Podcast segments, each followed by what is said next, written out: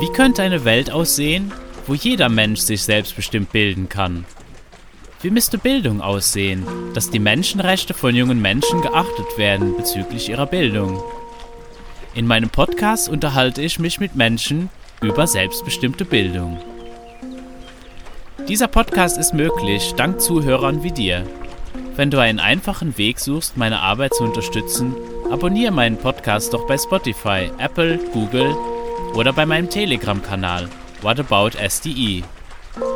Ein Review oder Teilen mit Freunden hilft auch sehr dabei, dass mehr Menschen den Podcast finden können.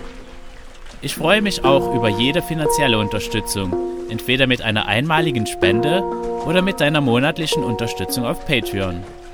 Mit dieser unterstützt du nicht nur meine Arbeit mit dem Podcast, sondern auch alle anderen Projekte in Bezug auf selbstbestimmte Bildung, wo ich mich engagiere. Alle Links findest du in der Beschreibung. Vielen Dank und viel Spaß mit einer neuen Episode von Wie wäre es mit selbstbestimmter Bildung? Heute Morgen bei mir jetzt zu Gast in meinem Zuhause ist Luna. Hallo. Und ähm, ja, Luna, du bist also auf jeden Fall für mich hier eine sehr, sehr präsent und äh, sehr angenehmer Mensch, dass du auch hier bist und sprichst sehr viele Dinge an, die ich denke und mich oft nicht traue auszusprechen. Das finde ich sehr, sehr schön. Und ähm, ja, magst du mir ein bisschen erzählen, wie du eigentlich so jetzt hier auf diesem Symposium gelandet bist, auf dem Tempelhof? Ich bin hier ehrlich gesagt sehr zufällig gelandet. Ich habe diese Einladung gesehen und äh, war sehr spontan so, oh, da habe ich ja sogar noch Zeit. Und ich finde total lustig, dass du es ansprichst mit dem ähm, Sachen ansprechen, die du, die andere sich vielleicht nicht trauen, weil Dinge ansprechen und ähm, auf Sachen aufmerksam machen und auch ähm, auf unbequeme Sachen aufmerksam machen und sagen auch und stören, beim Stören ja total wichtig ist, ja quasi sowas wie meine Berufung ist. Ja, das Stören ist tatsächlich wichtig, besonders weil es ja auch immer wieder Dinge gibt, die auch durchaus gestört werden dürfen. Und so in den Gesprächen hier, so habe ich auch schon so rausgehört, dass du auch sehr, sehr spannende Dinge auch, du bist ja auch sonst so unterwegs, auch auf ganz anderen, an ganz anderen Orten. Was ich ganz viel rausgehört habe, ist, dass ganz vieles auch mit Aktivismus und so zu tun hat. Und magst du darüber ein bisschen was erzählen, was dich da so bewegt und, und, und was genau, ja, was genau du dann auch so machst? Das kann ich gerne machen. Ähm, also erstmal so dieses so an ganz verschiedenen Orten unterwegs sein. Ich habe das Gefühl, ich sitze äh, so total äh, auf total zwischen den Stühlen der Subkulturen. Und das habe ich ja gestern beim Kabarett schon kurz angesprochen, dass ich einfach ähm, in verschiedenste Kulturen so ein bisschen reinpasse, aber nirgends so richtig. Und dass ich ähm, hier ähm, beim Bildungssymposium bin, aber genauso mit äh, mich mit Punks betrink und Musik höre oder eben in sehr autonomen aktivistischen Kreisen unterwegs bin oder auch in so ähm, sehr, sehr nerdigen Kontexten und das ist alles ich überall dort Sachen finde, die ich suche, andere Sachen vermisse und dadurch einfach auch vielleicht gut Dinge kritisieren und von woanders reinbringen kann. Und der Aktivismus, also ich bezeichne mich als Vollzeitaktivistin, weil das ist was, natürlich nicht das Einzige, was ich in meinem Leben mache, aber so das, was ich so als meine Aufgabe, meine Berufung gerade sehe.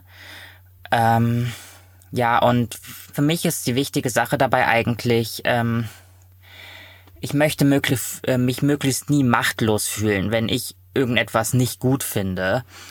Und aus diesem Gefühl von, auf dieser Welt sind ganz viele Sachen, die nicht gut sind. Und ich möchte dem nicht machtlos entgegenstehen, habe ich eigentlich mit Aktivismus begonnen. Und oft wirkt man ja irgendeinem, irgendetwas, einem System, ähm, einem Konstrukt, einer Institution gegenüber sehr, sehr machtlos.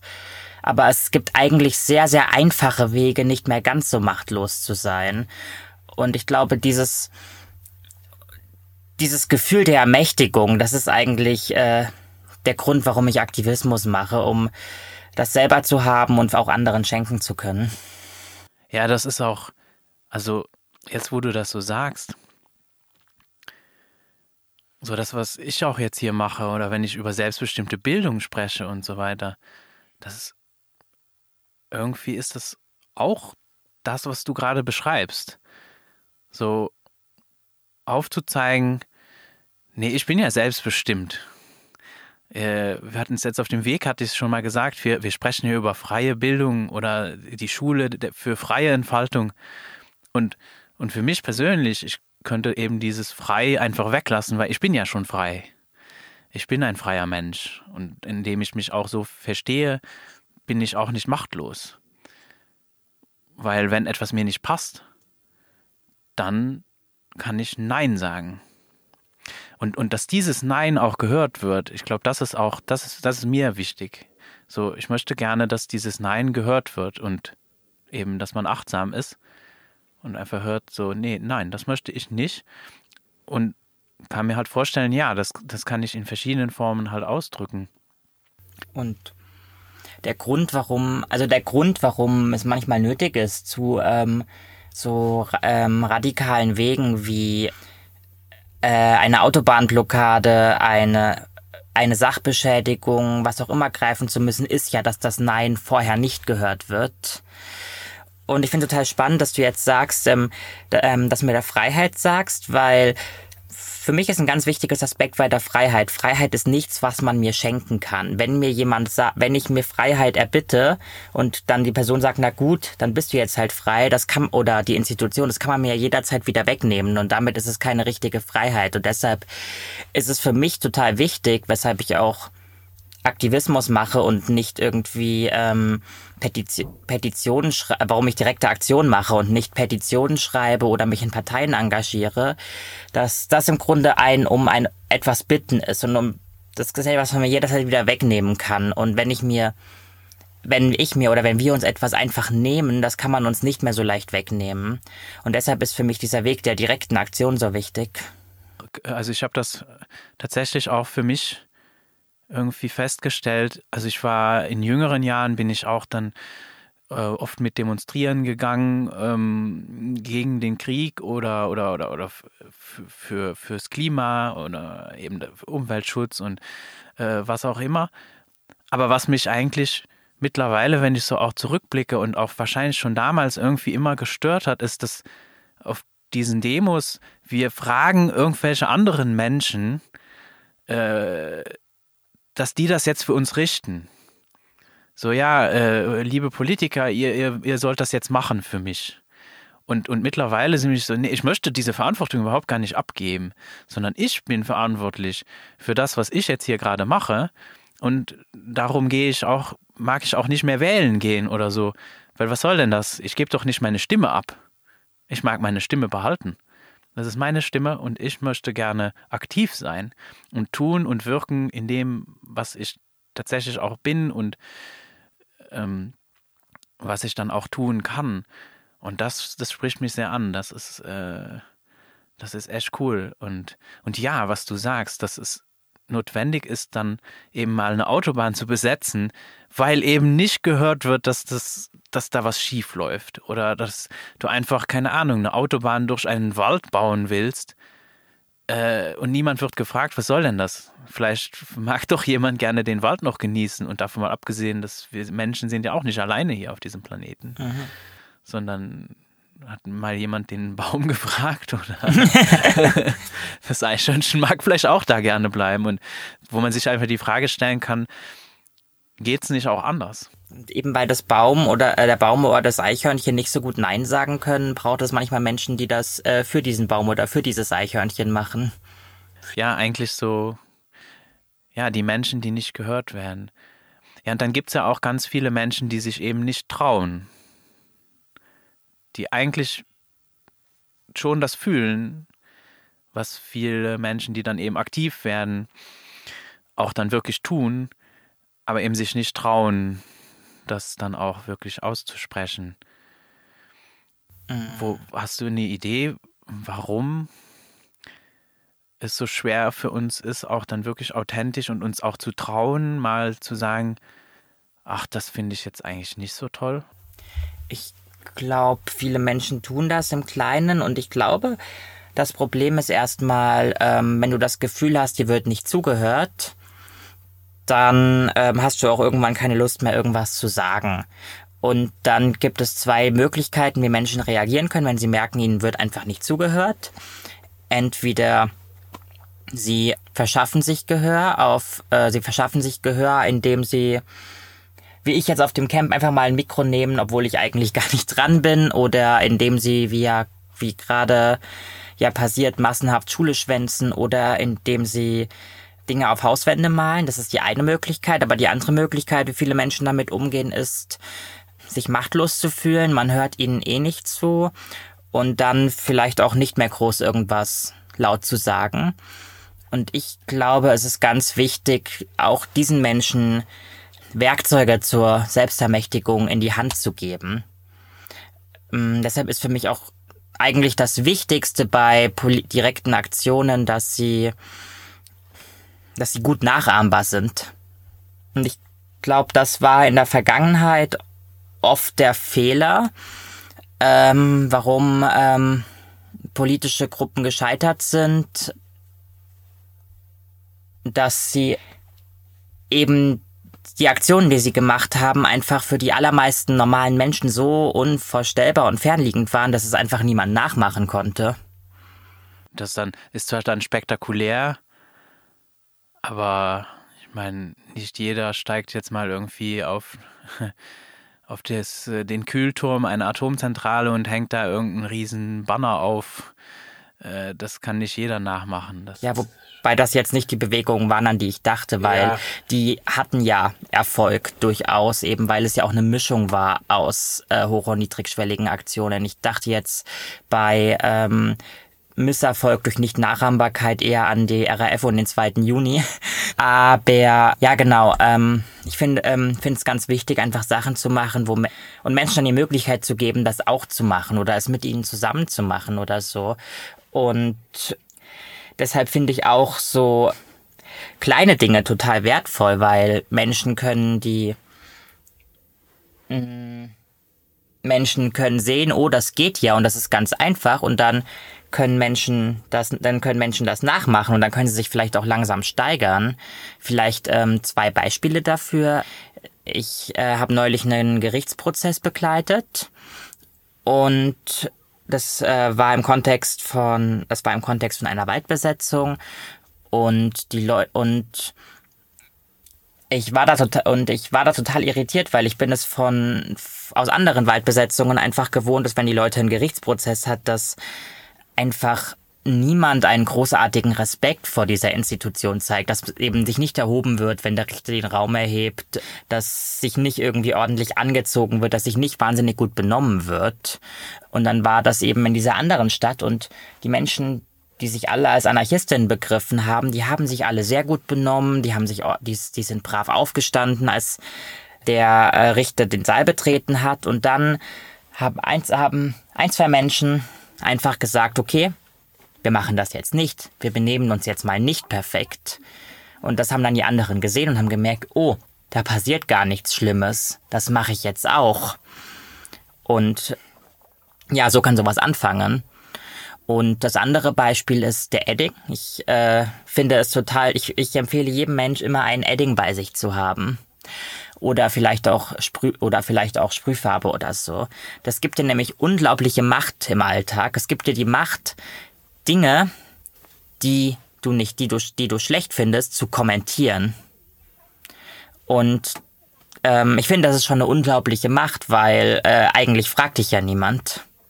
Und das sind so total niedrigschwellige Sachen, die Menschen äh, ganz viel irgendeine Art von Ermächtigung geben können. Ja, ich ähm, ich glaube, für mich persönlich, ich mag,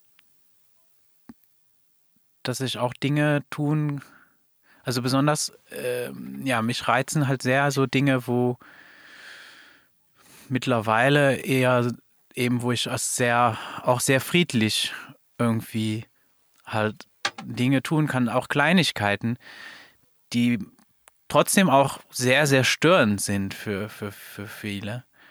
Alleine, dass ich vielleicht einfach nur eben nur durch ein Nein, durch ein Ja, okay, ich habe dich gehört und ähm,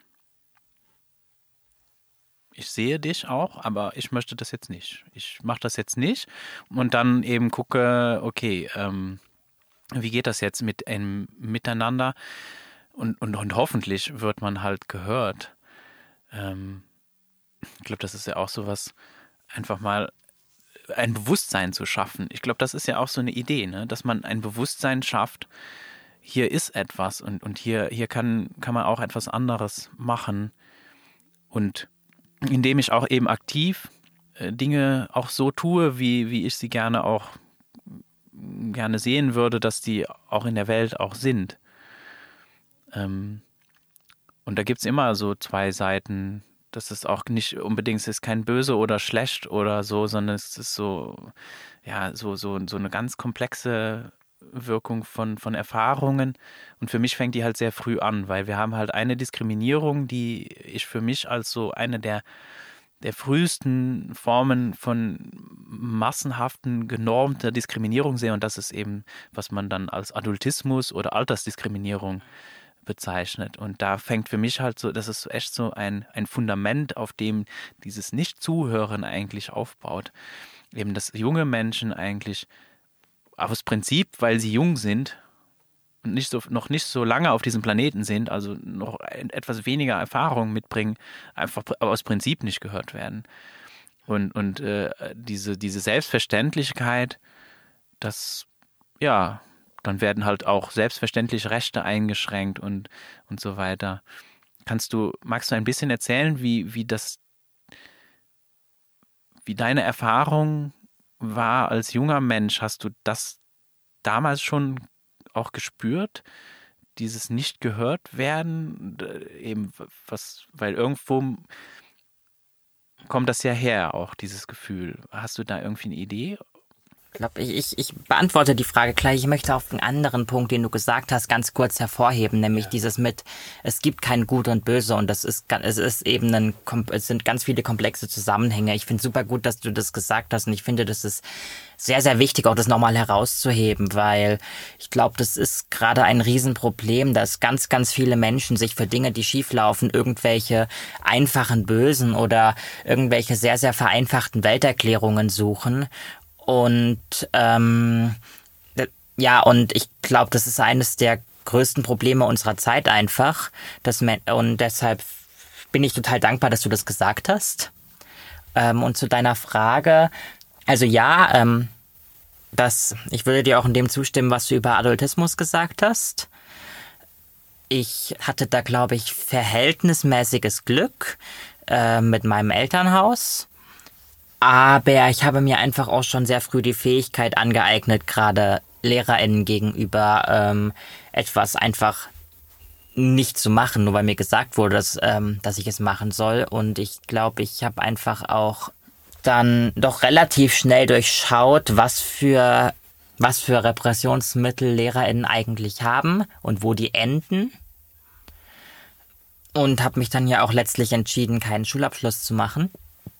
Deshalb würde ich sagen, auch bevor ich jetzt so explizit politisch aktiv war, ähm, habe ich einfach schon sehr früh angefangen, einfach nicht zu machen, was mir gesagt wurde, ähm, zu widersprechen und ähm, auch mich, äh, wenn es eigentlich keinen Grund dafür gab, auch nicht irgendwie gut zu benehmen, in Anführungszeichen.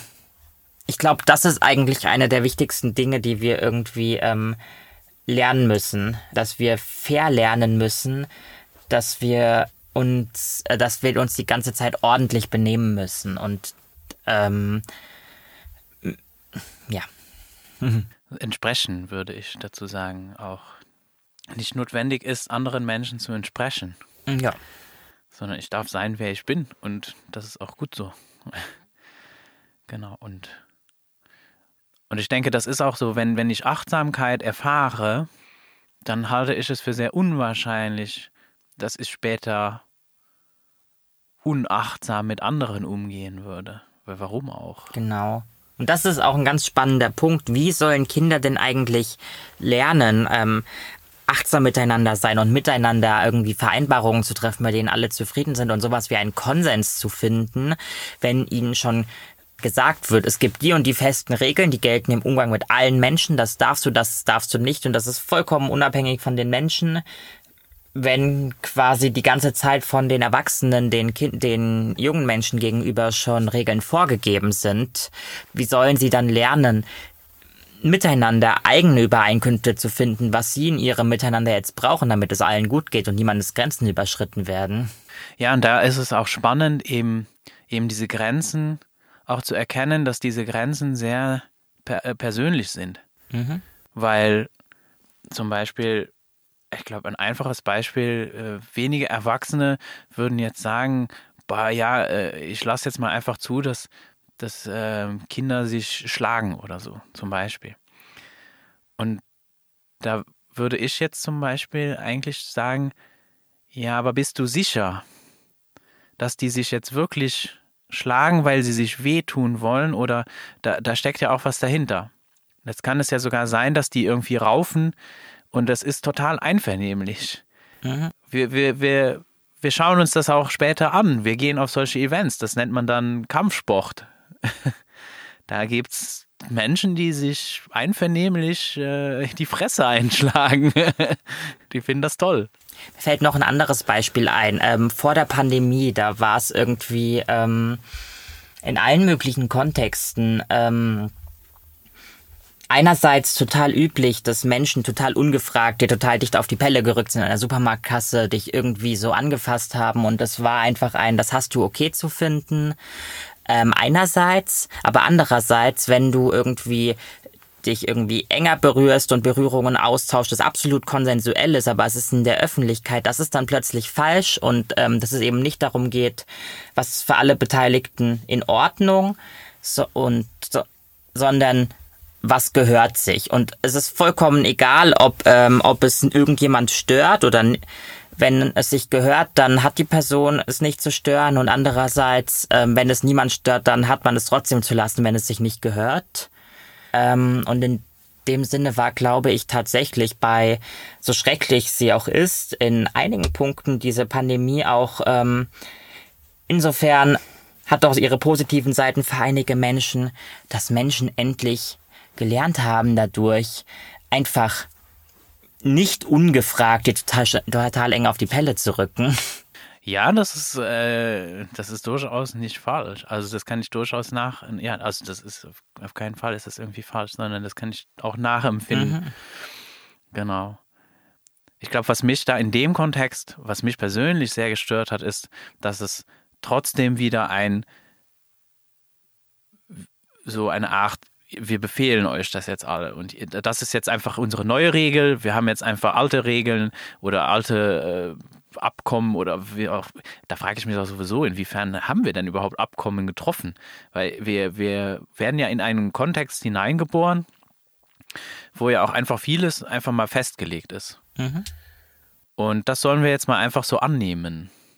Und und mir ist da auch, also mir ist da auf jeden Fall in jungen Jahren sehr oft aufgefallen, da sind ganz viele Dinge eben widersprüchlich, auch wie dein Beispiel, das ist ja, das ist ja voller Widersprüche eigentlich. Mhm.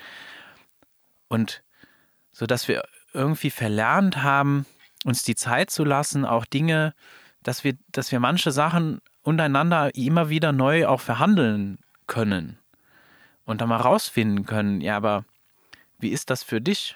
Mhm. Und dann auch feststellen können, das kann sehr viel, äh, ja, sehr, sehr vielfältig sein und dass das auch gar nicht schlimm ist, dass das auch nicht unbedingt jetzt jemanden stören muss. Und wichtig dabei ist eben für mich immer, dass es achtsam ist und dass ich auch gehört werden kann, wenn ich sage, okay, ich habe gehört, du machst jetzt diese, diese Regelung, du möchtest das gerne so haben. Ähm, ich bin jetzt nicht damit einverstanden dann kann es ja sein, vielleicht kommen wir eben, finden wir eben nicht zusammen, wir werden uns eben nicht einig, dann können wir eben nichts zusammen machen. Mhm. Oder vielleicht stellen wir auch fest, so, ach, so wichtig ist dir die Regel eigentlich auch gar nicht. Und wenn es nur so eine Regel ist und du tust die nur, weil du gehorchst, damit habe ich irgendwie immer so ein Problem. Weil ich spiele auch zum Beispiel gerne Gesellschaftsspiele und in Gesellschaftsspielen gibt es ganz klare Regeln. Wenn wir uns nicht daran halten, dann ist es doof, dann funktioniert das Spiel nicht mehr. Aber wenn wir jetzt zum Beispiel zusammen spielen, ein Spiel, und wir einigen uns darauf, dass wir eine von diesen Regeln außer Kraft setzen und das anders spielen, Mhm. dann geht das auch. Ja, ich äh, bin total bei dir. Ich äh, spiele auch gerne komplexe Gesellschaftsspiele und ich finde Hausregeln auch total toll. ähm, ja, ähm, ähm, und ich finde den Vergleich total gut. Ähm, aber da finde ich auch einen Aspekt spannend, nämlich, ähm, dass man, wenn man irgendeine Regel aufhebt, es, es auch passieren kann, dass dadurch äh, alles mögliche andere nicht funktioniert. Und das ist deshalb, glaube ich, ne, ähm, wenn man mit einer Regel nicht einverstanden ist, ein ganz guter Weg ist, wenn er für die Zeit ist natürlich, erstens, ich finde raus, welchen Sinn diese Regel hat oder mal hatte. Zweitens, ich stelle mir die Frage, ist das vielleicht nicht doch sogar sinnvoll? Und wenn ich dann zu einem Nein komme, dann kann ich die Regel immer noch ignorieren. Ja. Also sozusagen, Regeln sind dazu da, über sie nachzudenken, bevor man sie bricht. ja. ja, das ist sehr schön ausgedrückt. Ich mag noch kurz vielleicht zum Abschluss über etwas sprechen, was du ganz am Anfang angeleitet hast und wo wir auch zusammen in einem Kreis gelandet sind und wo du mir auch dieses Gespräch hier geschenkt hast. Mhm. Und da hattest du eben angesprochen über die, wie können, kann man diese Dinge verbinden? Wie können Menschen sich eigentlich vernetzen? Im Sinne von, wir sind hier auf so einer Gemeinschaft, die es anders machen möchte. Ich bin unterwegs zum Beispiel mit, wie können wir Bildung, dass Bildung auch anders geht. Ähm, und, und du kommst dann, ja, und, und äh, genau, wir Aktivisten haben ja auch noch ähnlich, wir haben alle Gemeinsamkeiten, aber wie kommen wir eigentlich zusammen? Wie können wir uns miteinander austauschen? Und ich finde das spannend. Ich finde dieses Thema sehr spannend und ich finde das auch, das ist auch eine Frage, die ich mir auch stelle. Was, ähm, ja, magst du einfach irgendwie das davon, dazu was erzählen? oder? Keine Antwort auf die Frage, sonst hätte ich diese Runde ja nicht gemacht. Ja, ich auch. Aber nicht. ich finde, ähm, ich finde es total wichtig, dass Menschen, die eigentlich ähnliche Dinge wollen, aber unterschiedliche Ansätze haben, sie zu erreichen und die einen ähm, nicht den Kontakt zueinander verlieren, auch wenn die einen vor allem damit beschäftigt sind, das, was sie falsch finden, ähm, anzugreifen und die anderen eher damit einfach etwas, was sie richtiger finden, aufzubauen. Ich ähm, dass diese Menschen immer in Kontakt bleiben. Ich glaube, ich war mal ähm, einige Zeit, ähm, bis ich so 18 war, sehr davon überzeugt, dass man einfach nur Alternativen schaffen muss. Und dann ist einfach alles gut, weil dann können ja alle in diesen Alternativen leben. Und dann habe ich irgendwann gemerkt, das funktioniert überhaupt nicht, weil ähm, diese, weil die, wenn sie zu groß werden, ja auch einfach dann ähm, potenziell ähm, vom alten System zerst ähm, angegriffen werden. Und dann war ich einige Jahre lang der Überzeugung, man muss einfach nur das, was schlecht ist, alles zerstören und dann wird schon alles gut. Und inzwischen bin ich davon überzeugt, ähm, es muss beides gleichzeitig passieren. Und ich würde mir total wünschen, dass Menschen, die, die diese beiden Ansätze verfolgen, nicht zueinander den Kontakt verlieren. Weil ich glaube, da kann auch, man kann sich ganz viel gegenseitig unterstützen und voneinander lernen. Ich glaube, teilweise passiert das über das Netzwerk Zähneputzen zum Beispiel. Und ich glaube, ganz viel können wir einfach alle dazu beitragen, indem ich jetzt zum Beispiel, obwohl das überhaupt nicht mein Schwerpunkt ist, ich jetzt trotzdem zu dieser Veranstaltung gekommen bin, indem wir einfach die Augen offen halten. Was macht, was gibt's denn eigentlich noch? Und da vielleicht auch einfach mal hinzufahren. Ja, weil am Ende ist es alles ein Puzzle und wir sind irgendwo ja doch verbunden und, und es geht ja auch darum, dass wir auch gemeinsam hier existieren können. Sonst hat ja auch niemand so richtig seinen Platz. Und ich würde auch sagen, sonst, sonst haben wir auch Krieg. Mhm. Ich glaube sogar, dass es gar nicht mal so darum geht, irgendwas zu zerstören in dem Sinne, sondern dass, wenn, wenn wir eben was anderes tun und damit auch, auch zeigen, dass es anders geht und, und gemeinsam und, und unsere Gemeinsamkeiten auch erkennen, ähm, dass das Alte, was nicht funktioniert, glaube ich, gar nicht mal sich zerstört werden muss, aktiv von mir, sondern einfach von selber geht. Einfach weil es nicht mehr gebraucht wird in der Welt. Und scheinbar brauchen wir noch, äh, brauchen viele Menschen noch irgendwie, dass sie so Befehle bekommen von irgendwo oder so. Ich bin überzeugt, dass wir da alle das Potenzial in uns haben, dass wir das eigentlich nicht brauchen. Aber solange halt jemand daran glaubt, ja, dann ist es nicht an mir, eigentlich mit dem Hammer dahin zu gehen und dann. Äh, Sehe ich anders. Ja, also deswegen, es sind so zwei Ansätze und ich denke auch, dass es. Ja, ja mit einem Schluss, äh, kurzen Schlusssatz noch ein bisschen widersprechen. Ja, bitte. Ich ähm, glaube, solange Menschen irgendwie ähm, von Menschen von so Dingen wie Hierarchien, Befehlen, ähm, Patriarchat, Kapitalismus, was auch immer profitieren, wird es auch Menschen geben, die ähm, all das notfalls mit Gewalt verteidigen. Und ähm, weil sie selber profitieren ja davon. Und blöderweise sind die, die davon profitieren, auch die, die durch dieses System einfach sehr mächtig geworden sind. Deshalb glaube ich nicht, dass es nur, dass es ähm, nur geht, indem man Alternativen schafft. Und ich glaube auch so philosophisch, spirituell bin ich einfach sehr davon überzeugt, dass es einfach das ähm, Prinzip des, Scha das Prinzip des Schaffens und das Prinzip des Zerstörens gibt und dass diese Prinzipien beide gleichzeitig gleich wichtig sind und keins ohne das andere funktioniert und dass es immer deshalb immer Menschen gibt, braucht, die schaffen und Menschen, die zerstören und Menschen, die vielleicht beides machen und dass äh, die trotzdem alle Teil von einem gemeinsamen Weg sind. Ich würde ihm tatsächlich gar nicht wirklich widersprechen. Ich finde mich ja auch eigentlich so, ähm, ja, das erinnert mich so an, an so Krishna oder so, einfach auch so. Wir haben ja auch so, also es gibt ja Kulturen, die haben dann auch erst göttliche Wesen dafür geschafft, geschaffen. Äh, ja, klar, dass wir auch davon natürlich auch nicht Angst haben, dass auch diese Seite zu uns auch gehört. Und dass wir die auch annehmen, dass wir diese Schatten oder diese dunklen oder was, wie auch immer wir das nennen wollen, ist das wirklich dunkel? Nicht unbedingt. Ähm, ja, dass es eben ein Kreislauf ist, dass auch nur halt wie eben diese, genau, wie diese Zerstörung aussieht vielleicht. Das ist es. Ich glaube, es braucht dafür nicht ähm, Bomben oder Feuer und das ist noch, das sind, das sind so die, die Waffen, die, die ich eher eben den, den Mächtigen, die du beschreibst, äh, das sind deren Waffen. Ich habe andere. Aber die sind genauso destruktiv mhm.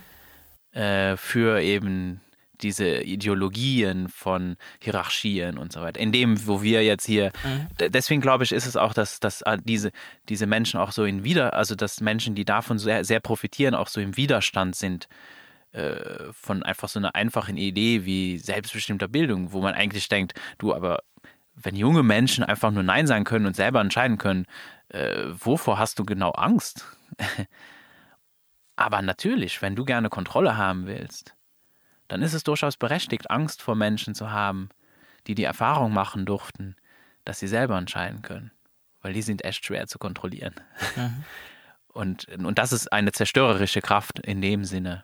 Ich würde zustimmen und gleichzeitig würde ich sagen, ähm, auch die andere Art der Zerstörung, die ist manchmal nötig und du hast es gerade das Feuer erwähnt. Ich finde, Feuer ist ein genauso wichtiges Element wie die anderen auch und Feuer hat sowohl eine schöpferische Kraft, Feuer kann ähm, und eine erhaltende Kraft und es kann uns wärmen, unser Essen aufwärmen und gleichzeitig ähm, kann Feuer auch einfach mal ähm, etwas zerstören. Und manchmal ist auch genau diese Art von Zerstörung wichtig und manchmal kann man eben nichts Neues bauen, solange noch was Altes steht.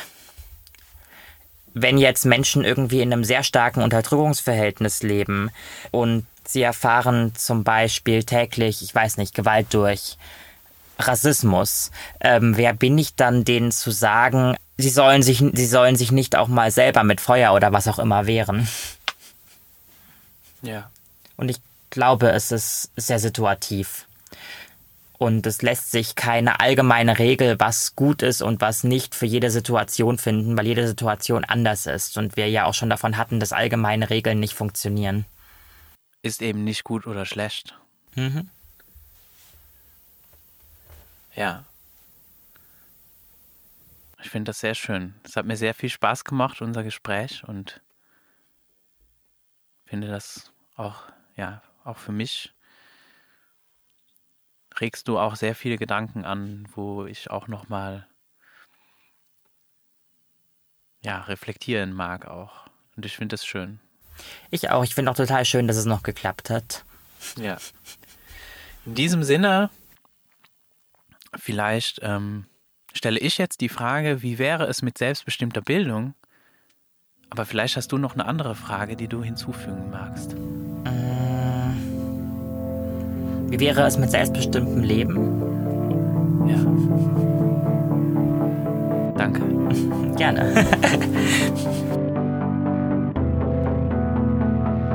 Vielen Dank fürs Zuhören. Du findest den Podcast auch auf Facebook at selbstbestimmt sich bilden und auf Telegram t.me slash whataboutsde, wo du gerne einen Kommentar oder Like hinterlassen kannst.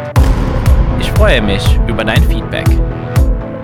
Bis zum nächsten Mal bei Wie wäre es mit selbstbestimmter Bildung?